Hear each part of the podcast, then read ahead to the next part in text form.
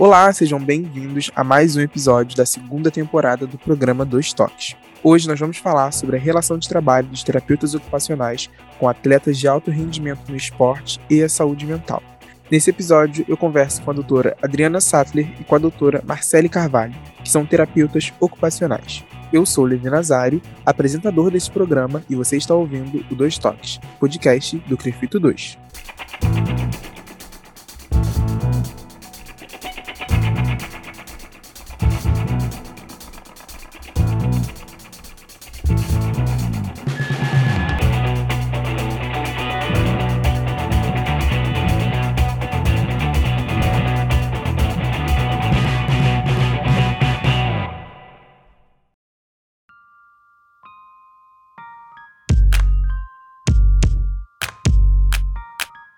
Programa de hoje é para todos, tanto os terapeutas ocupacionais, quanto fisioterapeutas, acadêmicos, atletas, paratletas, todo mundo. E eu quero pedir que você que nos ouve aproveite o início desse episódio para printar a sua tela e compartilhar esse episódio nas suas redes sociais. E marque o Crefito 2, porque assim mais e mais pessoas vão poder ouvir esse episódio e poder ouvir todos os outros episódios já postados aqui na plataforma de streaming de áudio que você está ouvindo. E eu já te adianto que esse episódio está incrível. Em nome do conselho, eu agradeço pela disponibilidade das doutoras em participar dessa conversa e por agregarem no nosso episódio. Nós já falamos sobre saúde mental aqui no programa dos Toques. É o episódio 3 da primeira temporada do programa, com o tema Terapia Ocupacional na Atenção à Saúde Mental, no mês de setembro, quando acontece a campanha do Setembro Amarelo. Mas hoje, nesse episódio, falaremos além da saúde mental sobre a relação da terapia ocupacional no esporte e para desporto, com atletas de alto rendimento.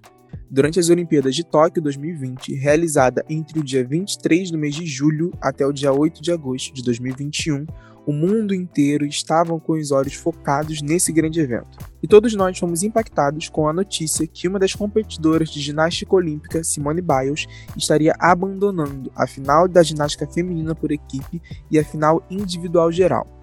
Simone justificou que a sua saúde mental não estava bem, ao ponto de participar destas etapas da competição. Eu trouxe nesse momento a Simone Biles apenas como um dos muitos exemplos de atletas que ao longo da sua carreira percebem que somente o treinamento físico não é o suficiente para o êxito profissional, mas a saúde mental é tão importante quanto. A saúde mental faz parte das especialidades da terapia ocupacional e no episódio de hoje nós vamos entender um pouquinho mais sobre isso e sobre como isso se encaixa dentro da atuação das profissionais que são as nossas convidadas desse episódio. E é claro, a partir de agora o espaço está aberto para que as doutoras complementem essa breve introdução que eu trouxe para nossa conversa de hoje. Doutora Adriana, antes de mais nada, seja muito bem-vinda ao nosso programa. Eu quero já começar aqui a conversar com a doutora, com a doutora Marcele também, mas eu queria ouvir da senhora, doutora Adriana, para que você consiga explicar um pouquinho para mim e para os nossos ouvintes sobre a atuação das doutoras aqui no Rio, como é que se iniciou esse trabalho aqui. Olá, Levi. É, antes de começar a falar um pouco do nosso trabalho, gostaria muito de agradecer a oportunidade de estar aqui conversando sobre esse tema de grande relevância na área do esporte. É, a saúde mental dos atletas é uma preocupação já antiga, né? Por diversos motivos, a gente tem visto esse problema ser invisibilizado, deixando o atleta muitas das vezes entregue né, à sua própria sorte. E você trouxe o caso da Simone Biles. Esse caso ele é muito importante porque ele traz à tona essa problemática, dando voz a um número expressivo de atletas que vêm sofrendo com problemas né, no, na área da saúde mental, mas por conta das pressões que ocorrem no seu cotidiano, muitas das vezes isso fica ocultado. Recentemente, essa questão é tão importante, Levi, que recentemente, agora mesmo, esse ano, em 2021, foi publicado no British Journal um estudo que já vem ocorrendo desde 2017, a pedido do Comitê Olímpico Internacional, COI, sobre a saúde mental dos atletas de elite, ativos e aposentados. Né? Esse estudo né, teve como é, resultado o desenvolvimento de uma ferramenta para avaliação e reconhecimento precoce de atletas com potenciais de riscos à saúde mental. Por que eu estou trazendo isso? Né? Porque trata-se de uma ferramenta nova importante importante é, para dar um pontapé inicial e mais do que isso, né, um reconhecimento do Comitê Olímpico da importância desse problema e pensar em, em estratégias para o manejo e o apoio também à saúde mental dos atletas. Doutora Marcela, a doutora Adriana já compartilhou aqui conosco um pouquinho da vivência dela e eu queria saber da senhora quais são as atividades realizadas pela doutora no seu dia a dia, como é que funciona o seu trabalho, sua rotina. Bom, essa pandemia mudou um pouco, né? Porque as nossas aulas estão sendo online. Então, assim, mas na realidade, eu sou terapeuta ocupacional há mais de 20 anos, né? No início da minha trajetória, eu comecei na saúde mental, e aí depois eu passei para num concurso do município. Eu já tinha tido uma vivência como estagiária e aí acabei escolhendo sair da saúde mental e ir para a área da reabilitação.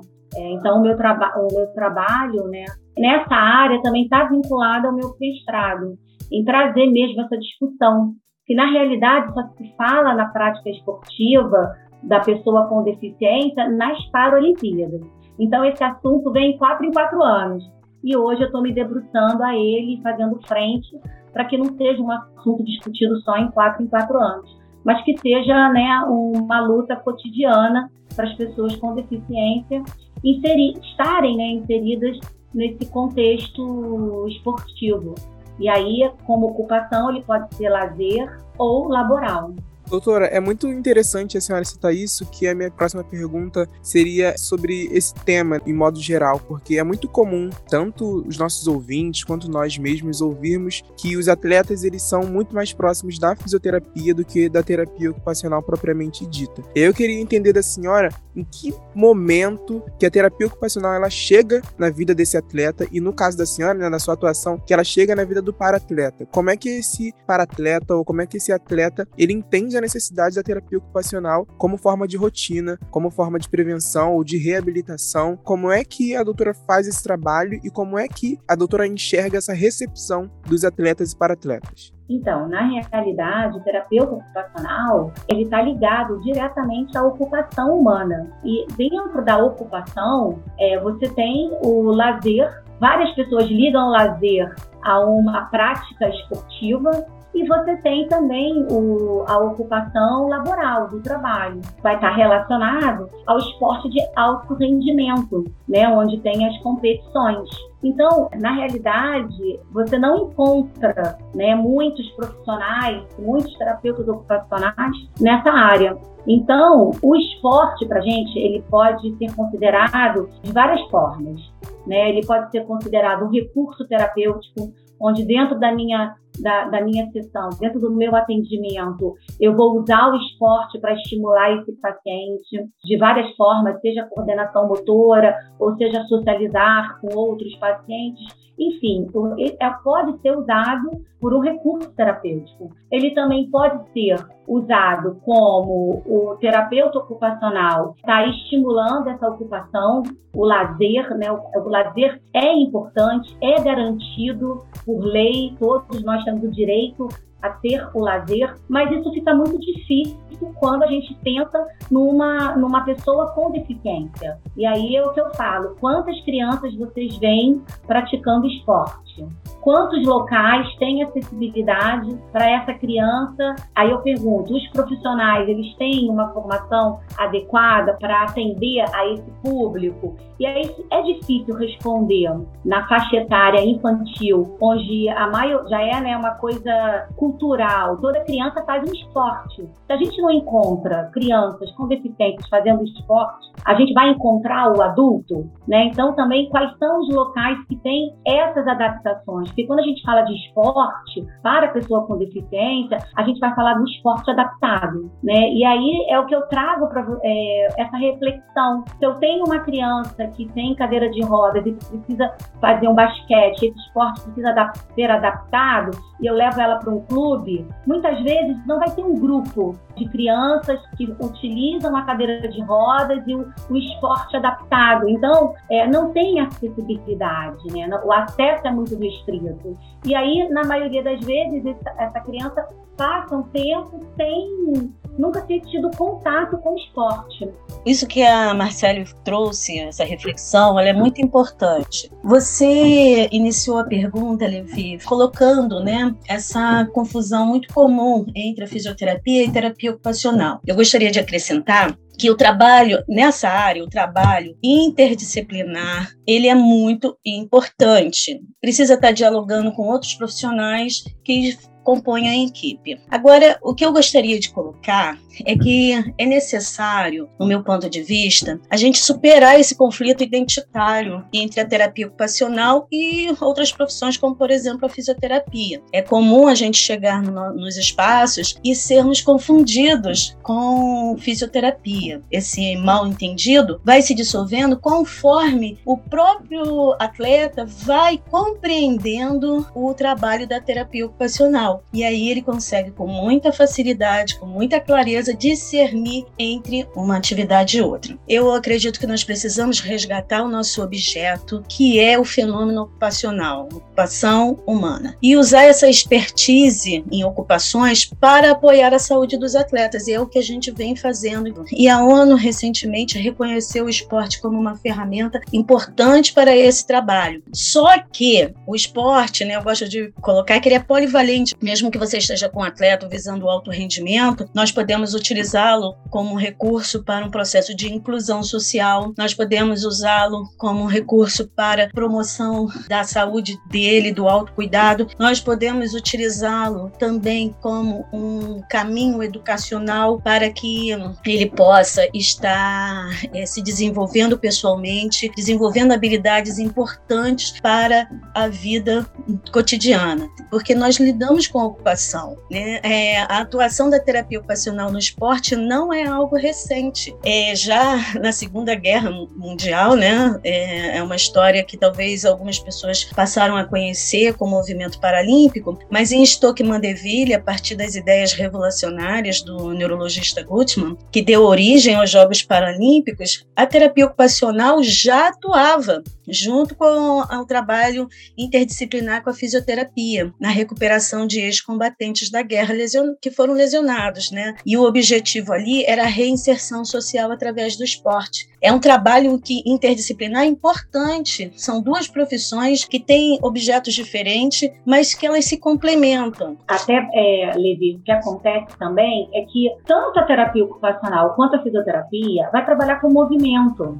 Né? Exato. Né? Nós trabalhamos como movimento. Só que os objetivos que o, cada profissional tem, eles acabam sendo diferentes. O olhar também acaba sendo um pouco diferente, entendeu? Só que um complementa o outro. Então, essa é a grande, é, acho que é, é o grande privilégio quando se tem um terapeuta ocupacional e um fisioterapeuta. Né? Então, a gente vai olhar a performance do atleta né, o que a gente pode melhorar nessa performance, mas tem todo um contexto por trás que vai influenciar, que e vai estar é, dentro do nosso olhar também, como a organização da rotina, como a questão dos sentimentos, para ver o que, que, pode estar incomodando na questão da rotina, que vai interferir na competição, que vai interferir no acesso ao transporte que vai levar ele para o treino, que vai levar ele para uma competição, se esse local é adaptado ou não, se o paciente é independente no seu autocuidado, na sua higiene, porque se ele for viajar sozinho, isso vai interferir. Então, são outras questões que o terapeuta ocupacional vai tratar, né, que vai estar de acordo com as atividades de vida diária, as atividades instrumentais, que vão interferir diretamente nesse contexto, né, no contexto esportivo. Mas quando a gente está trabalhando numa equipe interdisciplinar, que a gente vai conversar sobre aquele atleta, todos vão acrescentar. E pegando só um ganchinho do que as doutoras falaram, a gente sabe que a rotina de um atleta de alto rendimento, ela é não pesada, mas assim, é bem cheia de tarefas. E aí eu queria ouvir das doutoras como é que as doutoras fazem essa avaliação para que essa rotina desse atleta ela possa ser melhorada a partir das suas ocupações. E se as doutoras teriam algum exemplo de um atleta que antes não via necessidade de um terapeuta ocupacional para organizar essa rotina e que talvez não tinha uma performance tão boa e que hoje em dia ele já não pode mais continuar né, os seus dias, suas semanas sem o trabalho da terapia ocupacional, porque ela realmente fez o diferencial no seu dia a dia. Pegando um gancho aí do que a Marcele falou, gostaria de já responder essa sua pergunta, Lepe. É importante lembrar que nós, terapeutas ocupacionais, somos, na nossa formação, fazemos um amplo investimento no conhecimento sobre a ocupação e, para isso, também utilizamos a análise da atividade para compreender todos os aspectos da ocupação. E quando um terapeuta ocupacional que está trabalhando no esporte, ele tem que entender o seguinte: é uma ocupação que talvez não faça parte desse universo do profissional. Então, cabe a ele conhecer essa modalidade, entender quais são os componentes que estão ali interagindo e sendo necessário intervir. A partir da análise da atividade, e essa, esse é um trabalho essencial e primordial, é a base que vai nos levar para outras, outras avaliações, inclusive as padronizadas, né? E nas padronizadas nós utilizamos a medida canadense de desempenho ocupacional. Então, é, são instrumentos que nós vamos utilizar para entender o contexto dele e esse contexto não se trata somente da arena de treinamento, né? Se é uma pessoa para natação, vamos ficar ali só focado na piscina, não. Por onde ele transita, quais são os, os locais que ele está indo, quais são as barreiras que ele enfrenta e a partir dessas avaliações nós vamos identificar aonde está assim o ponto que uh, é prioritário. Existem outros, outros instrumentos também padronizados que vão nos dar eh, resultados que são interessantes, inclusive a nível de pesquisas, para a gente poder estar tá mensurando né, essas conquistas de forma mais quantitativa. Mas no nível qualitativo, é realmente através do velho e excelente método da análise da atividade. E a partir daí nós direcionamos os objetivos. E esses objetivos, eles focam, eles estão altamente centrados no interesse do atleta. Esse atleta, ele às vezes ele tem uma demanda, principalmente quando ele está almejando uma competição, um índice, mas às vezes essa demanda, ele pode não conquistar esse objetivo no tempo em que ele deseja, que ele precisa, porque muitos também buscam viver profissionalmente do esporte. O esporte, todos nós sabemos que é bastante competitivo, não só dentro do campo, né, de competição, mas também no, na competição de espaços, de ocupar esses espaços, de também estar tá conseguindo ganhar a vida através dele. O atleta que está realmente tentando alcançar o alto rendimento, ele precisa se dedicar horas do seu dia, e isso inclui algumas privações, inclusive do convívio da família, inclusive a relação com o,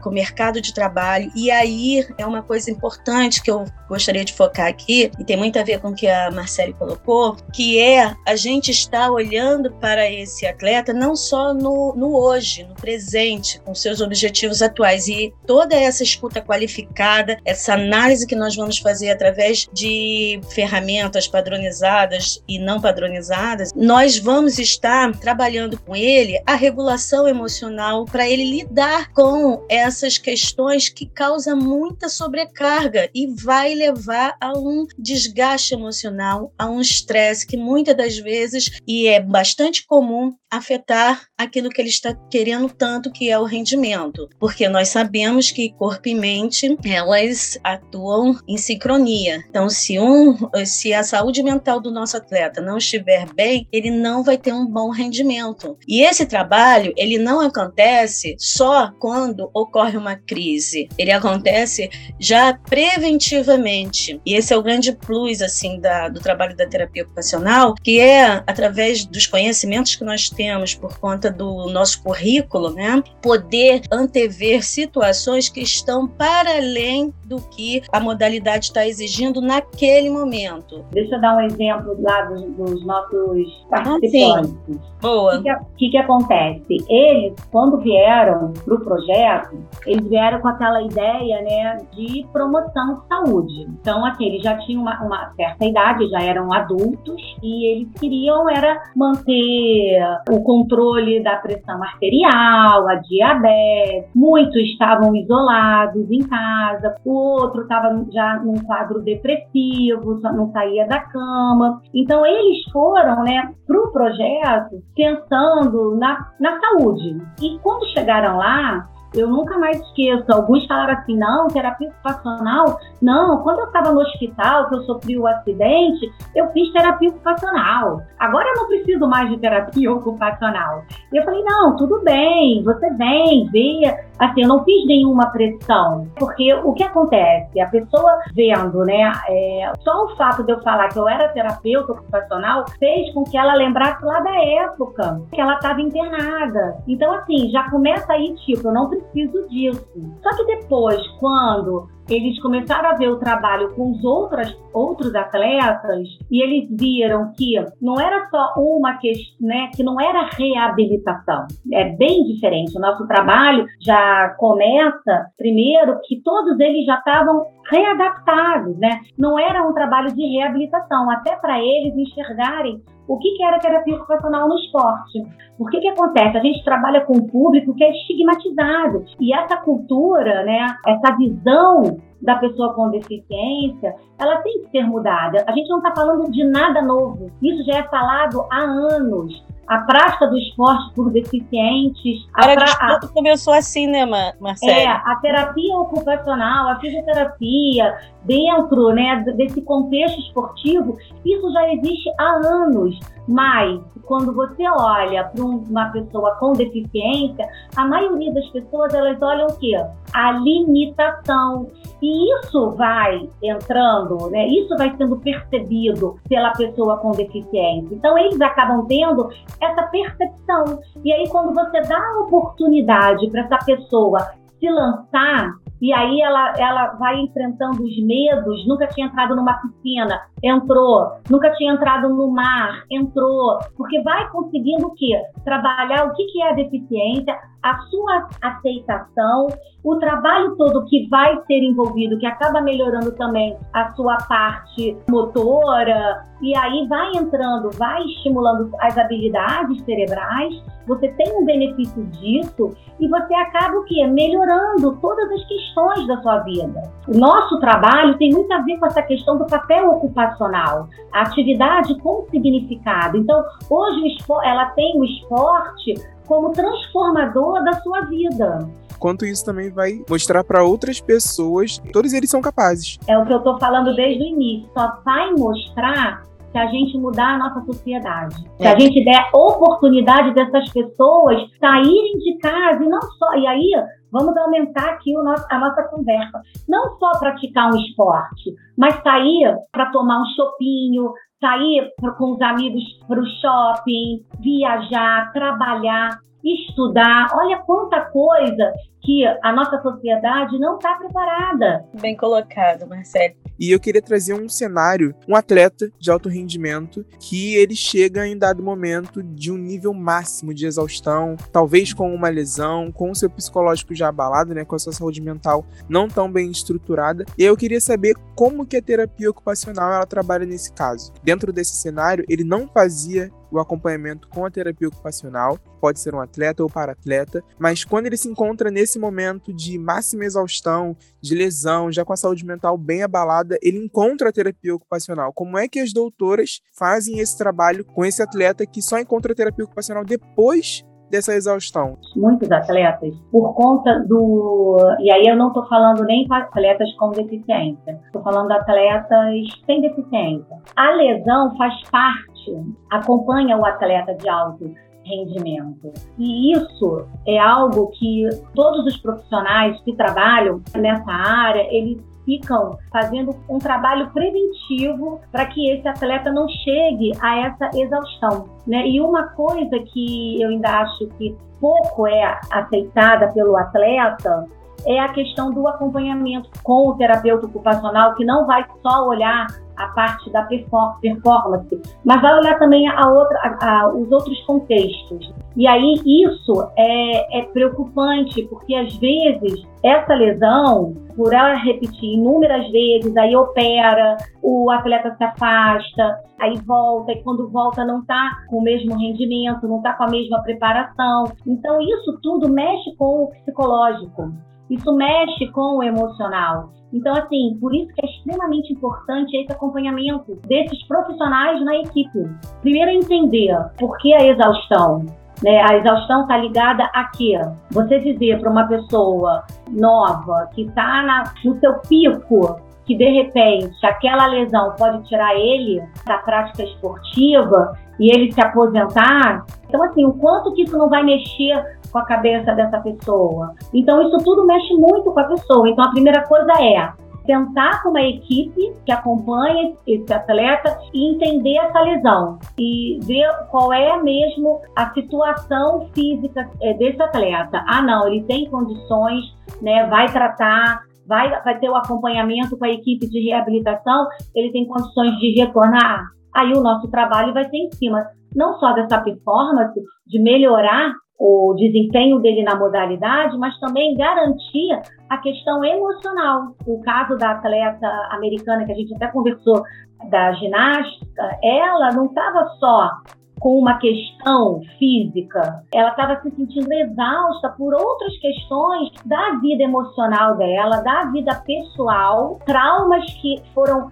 calados por muitos anos e que estavam junto no mesmo processo de preparação para as Olimpíadas, ela também no paralelo estava num processo pessoal muito intenso. Olha o quanto que o emocional dela estava abalado, o quanto que ela está numa Olimpíada também era um fator de pressão, ao ponto que uma menina jovem né, não aguentou todas essas pressões, não só a pressão da disputa, mas as pressões externas, ao ponto dela abandonar uma competição. Esse caso, né, da Simone, ele é muito interessante porque ele colocou, né, expôs na janela dos problemas que envolve também a vida do atleta, que uma é essa pressão, né? A gente tem que olhar e ver que o atleta ele está sob um julgo que não só ele mesmo faz, mas que há toda uma expectativa sobre ele. É a família com expectativa, são os patrocinadores com expectativa, os torcedores com, com expectativa. E nesse ponto, o trabalho da terapia ocupacional ele é de extrema importância para ajudar esse atleta a identificar esses estressores provenientes dessas expectativas, mas antes da crise se instalar.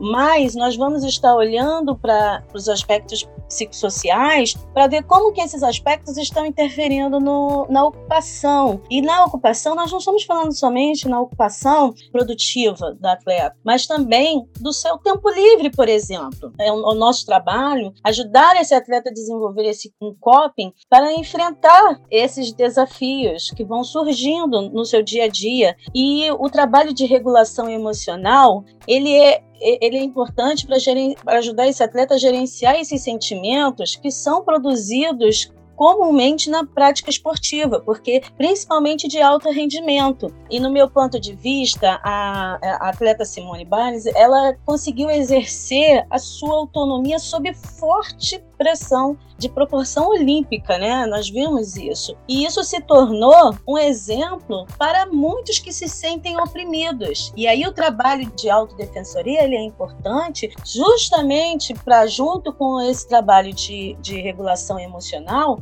esse atleta ter recursos internos para lidar com os estressores externos. Assim, aqui no Brasil, o esporte com maior visibilidade é o futebol. Né? Então, a gente consegue olhar para o futebol e entender como isso acontece. Quantos jogadores de futebol né, nós vimos é, fracassar quando chegaram lá em cima? Chegaram lá no, no topo e, de repente, abandonaram por conta dessa falta de suporte emocional, acabaram abandonando, né? Isso que a Marcele falou, de tamanha importância, relevância no meu ponto de vista, mas isso que ela trouxe gostaria de trazer o papel do esporte e educação. Quando a gente soma o esporte com a educação, nós estamos também dando a oportunidade, e isso não depois que o problema está instalado, mas preventivamente, a oportunidade desse atleta que de repente sucumbiu e não conseguiu seguir adiante, seja por qual motivo for, a oportunidade dele desenvolver outras habilidades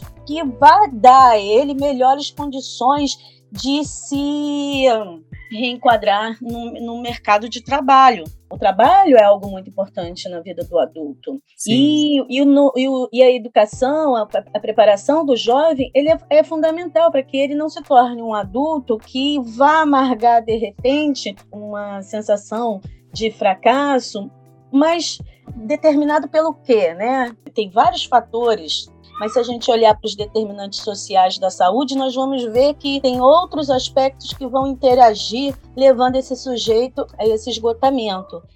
Aguarde um instante que vamos para um rápido break e já já voltamos.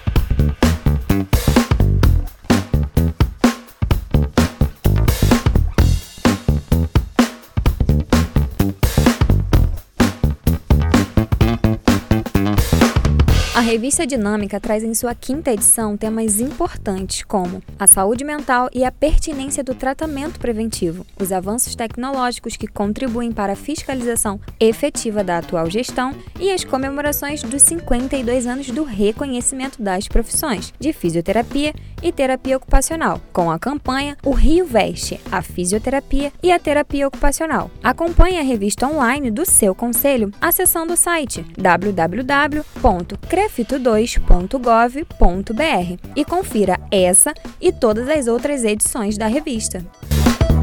Parabéns, fisioterapeutas e terapeutas ocupacionais, pelo 13 de outubro e os 52 anos de reconhecimento profissional. A atual gestão do Crefito 2 segue trabalhando por você e para você.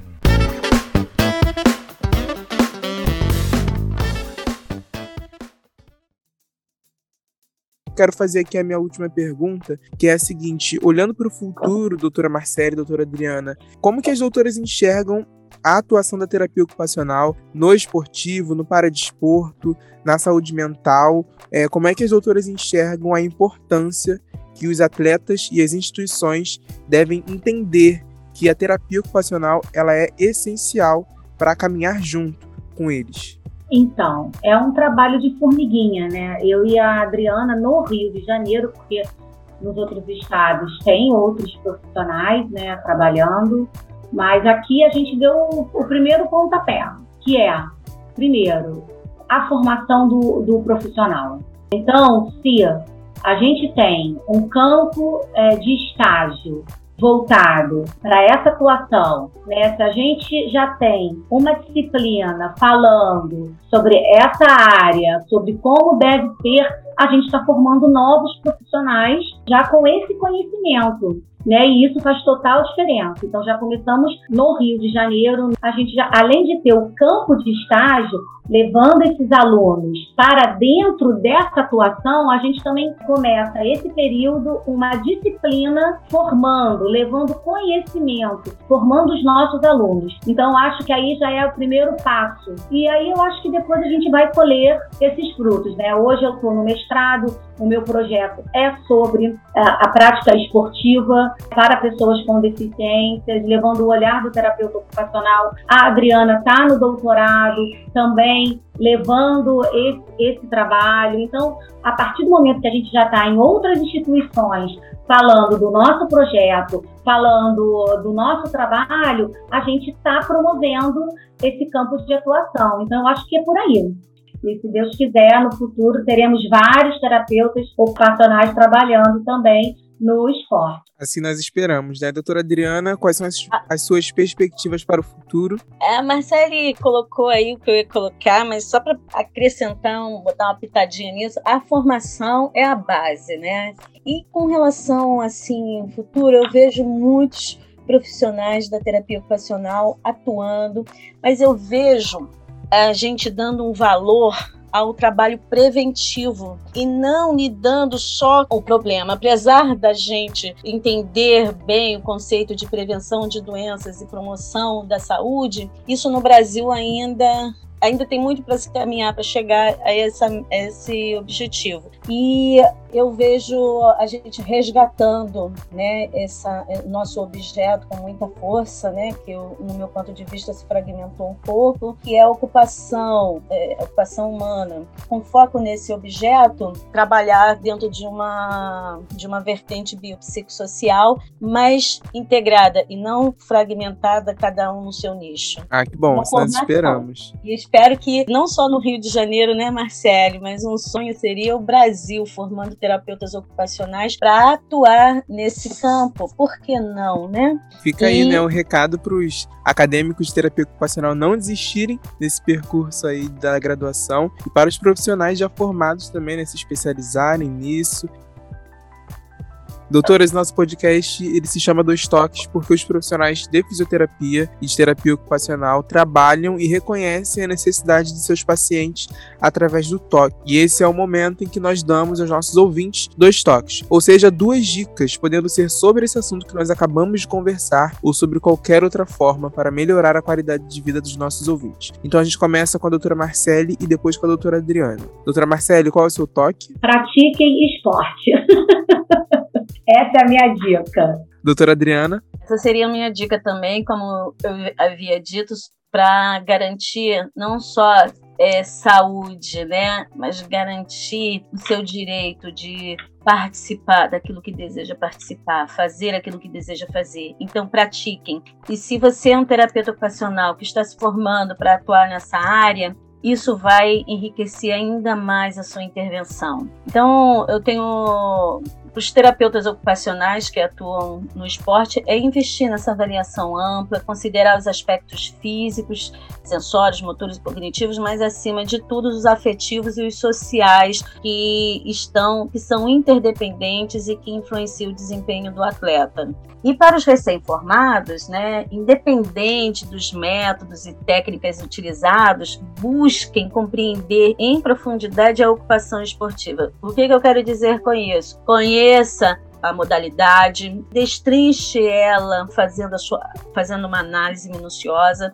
Isso dá segurança ao atleta que está sendo atendido por você, que ele conhece, ele sabe que você tá, entende do que ele está falando, de quais são as necessidades dele, e a que é a modalidade praticada por ele, né? E os significados e sentidos que essa, que essa atividade esportiva tem para, que, é, para o seu cliente. Isso ajudará a direcionar melhor os caminhos para tanto para a prevenção né, de lesões e também, e acima de tudo, promover não só a saúde física do atleta, mas, sobretudo, a saúde mental.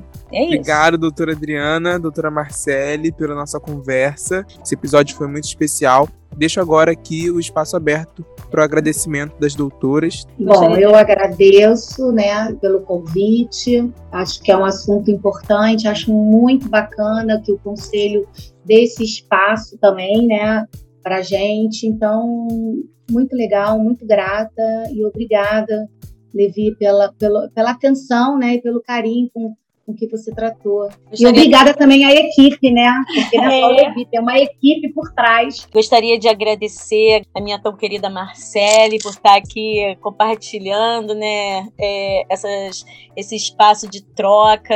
Isso é sempre, é, assim, é muito bom para mim. E agradecer, Levi, a você por, pelo contato, agradecer ao, por toda a abordagem, né, esse cuidado que você teve aqui conosco, nos ajudando, inclusive, nos desafios tecnológicos. e, e, gostaria de agradecer ao Crefito esse espaço, né? Fico muito feliz de ver um trabalho como esse, oportunizando os terapeutas ocupacionais. Nós que agradecemos mais uma vez, doutoras.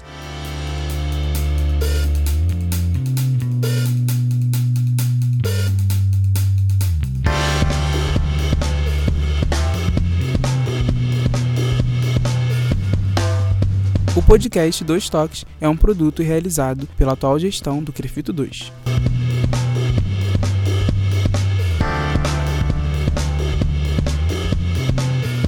Este episódio foi produzido por Levi Nazário, Rayane Quintanilha e Vitor Minatelli, com a equipe de comunicação com Hugo Lacerda, Kevin Santos, Levi Nazário, Rayane Quintanilha e Thaisa Lima. Com assessoria de comunicação de Vanessa Sizak, assessoria de imprensa de Vitor Minatelli, gerência de comunicação com Rodrigo Marinho e o diretor de comunicação, doutor Alisson Higino.